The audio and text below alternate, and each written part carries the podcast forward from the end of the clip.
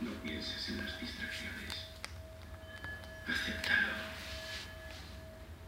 Piensa en ello. Oye, estoy hambrienta. Ya, pues comemos en dos horas. No puedo esperar tanto.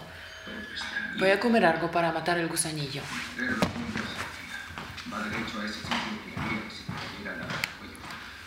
Matar el gusanillo. ¿Sabes qué significa esta frase tan curiosa y divertida? Quédate con nosotros que enseguida te lo contamos. 5, 4, 3, 2, 1. La manera más fácil y rápida para hablar español con fluidez. Esto es Español Automático. Buenas, encanto. A por una nueva semana, un nuevo objetivo, un nuevo día, pero con las mismas ganas de cumplir el sueño de siempre. Hablar español como un nativo. Buenas, figura. Después del fin de semana toca volver al estudio. En el vídeo de hoy vamos a explicar una nueva expresión que pertenece al lenguaje coloquial, matar el gusanillo. Supongo que a estas alturas sabes qué significan el verbo matar y el artículo el, ¿verdad? Pero gusanillo, ¿sabes qué significa? En primer lugar, gusanillo es un diminutivo de la palabra el gusano. Por tanto, gusanillo está formado por gusano y el sufijo illo. Vaya, que es un gusano pequeño. Un gusano es un animal invertebrado, es decir, que no tiene huesos, vértebras. Específicamente, las vértebras son los huesos de nuestra columna vertebral. Un gusano es un animal pequeño de cuerpo cilíndrico y no tiene extremidades, es decir, que no tiene patas. Si tuviera patas sería una clase de bicho. Pero el animalejo del que hablamos hoy es un gusano. Correcto. El gusano tiene un cuerpo cilíndrico, blando y por lo general se alimenta de las hojas de las plantas. Unos sinónimos de gusano son la oruga o la lombriz. El hombre siempre ha sabido sacar provecho de los gusanos. Sí, sí. Por ejemplo, los gusanos de seda o los gusanos que tu padre se lleva cuando se va de pesca. Así que los gusanos son unos animales súper útiles. Entonces, ¿por qué narices decimos que queremos matarlos? Hoy en día, cuando decimos matar el gusanillo, lo hacemos para referirnos a comer alguna cosa pequeña entre horas, a media mañana o por la tarde, para calmar el hambre antes de que llegue la hora de comer. Matar el gusanillo significa saciar el hambre de forma puntual, picoteando, tomando un aperitivo, comiendo un pincho u otro tentempié. Pero curiosamente, en los tiempos de nuestros abuelos y bisabuelos, matar el gusanillo significaba echar un trago de aguardiente. ¿Sabes qué es el aguardiente? El aguardiente es una bebida alcohólica de alta graduación. El aguardiente es muy fuerte, así que hay que tener cuidado para no emborracharse rápido al beberlo. Y es que en los tiempos de nuestros abuelos la gente creía que cuando a una persona le rugían las tripas no era por hambre, sino porque tenía parásitos en el estómago. A cada uno de esos parásitos se les llamaba coloquialmente gusanillo. Y como el alcohol es un gran desinfectante, pues qué mejor manera de deshacernos del gusano que bebiendo.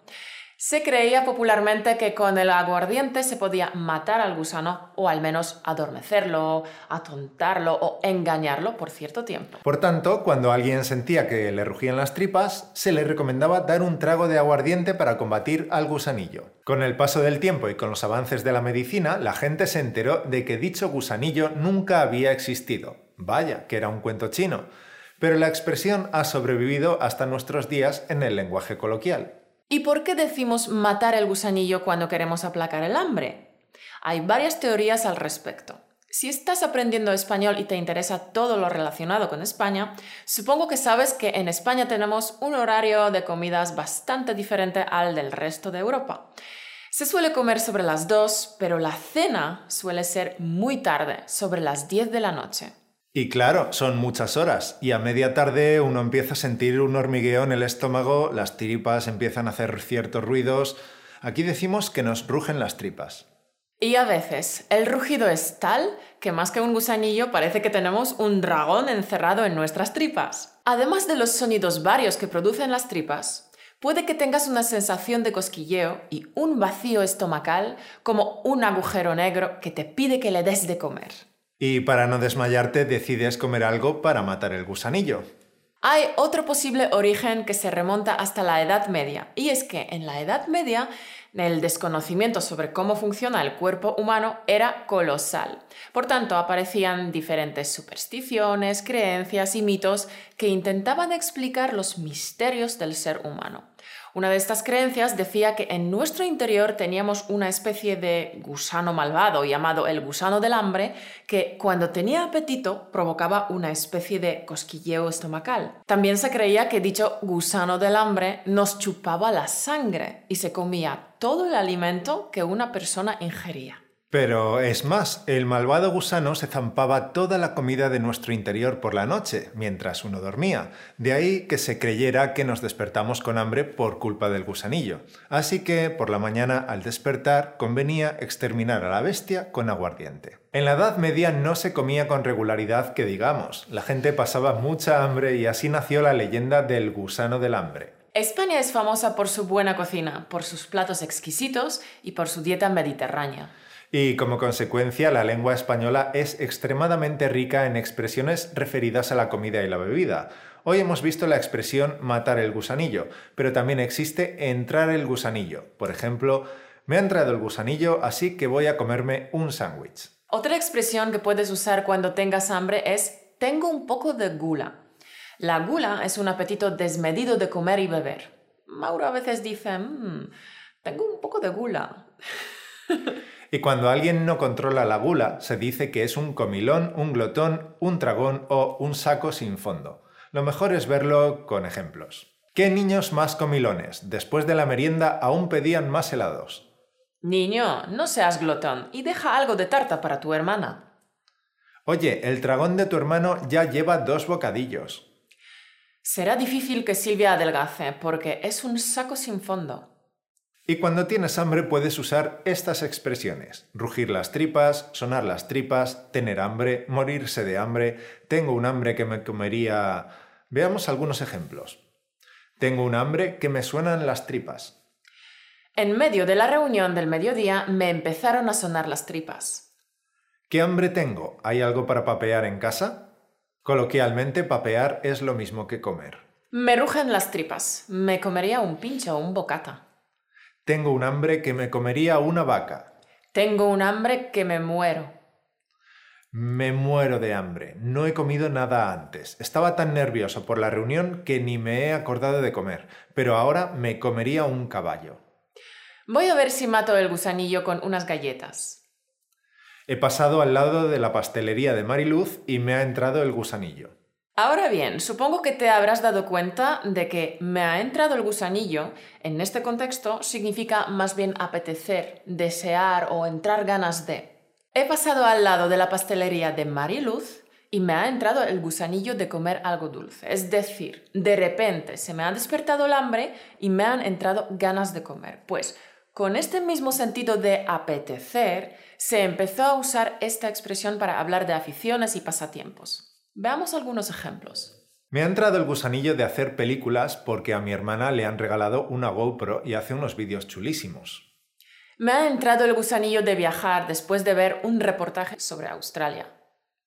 Después de leer la novela La Catedral del Mar, me ha entrado el gusanillo de ir a verla por dentro.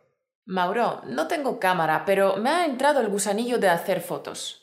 ¿Qué cámara me recomendarías? Me ha entrado el gusanillo de hacer esquí de travesía y estoy pensando en hacerme con un equipo.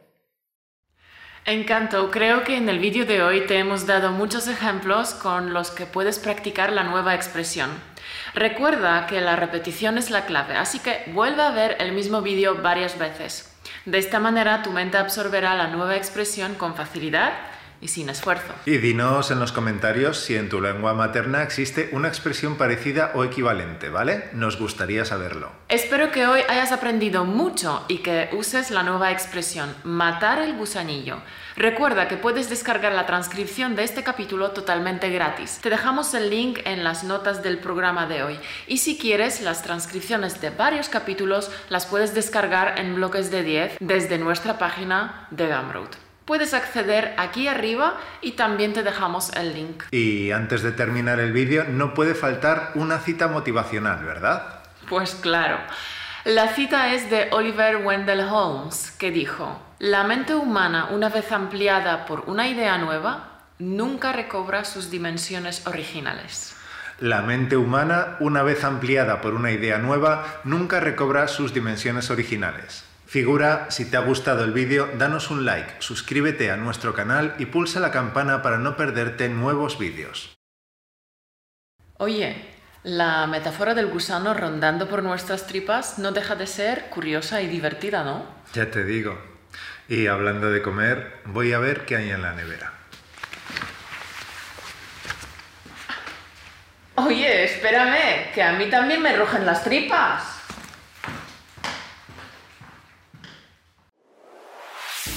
Gracias por escucharnos. Únete a la conversación en españolautomático.com o busca español automático en iTunes.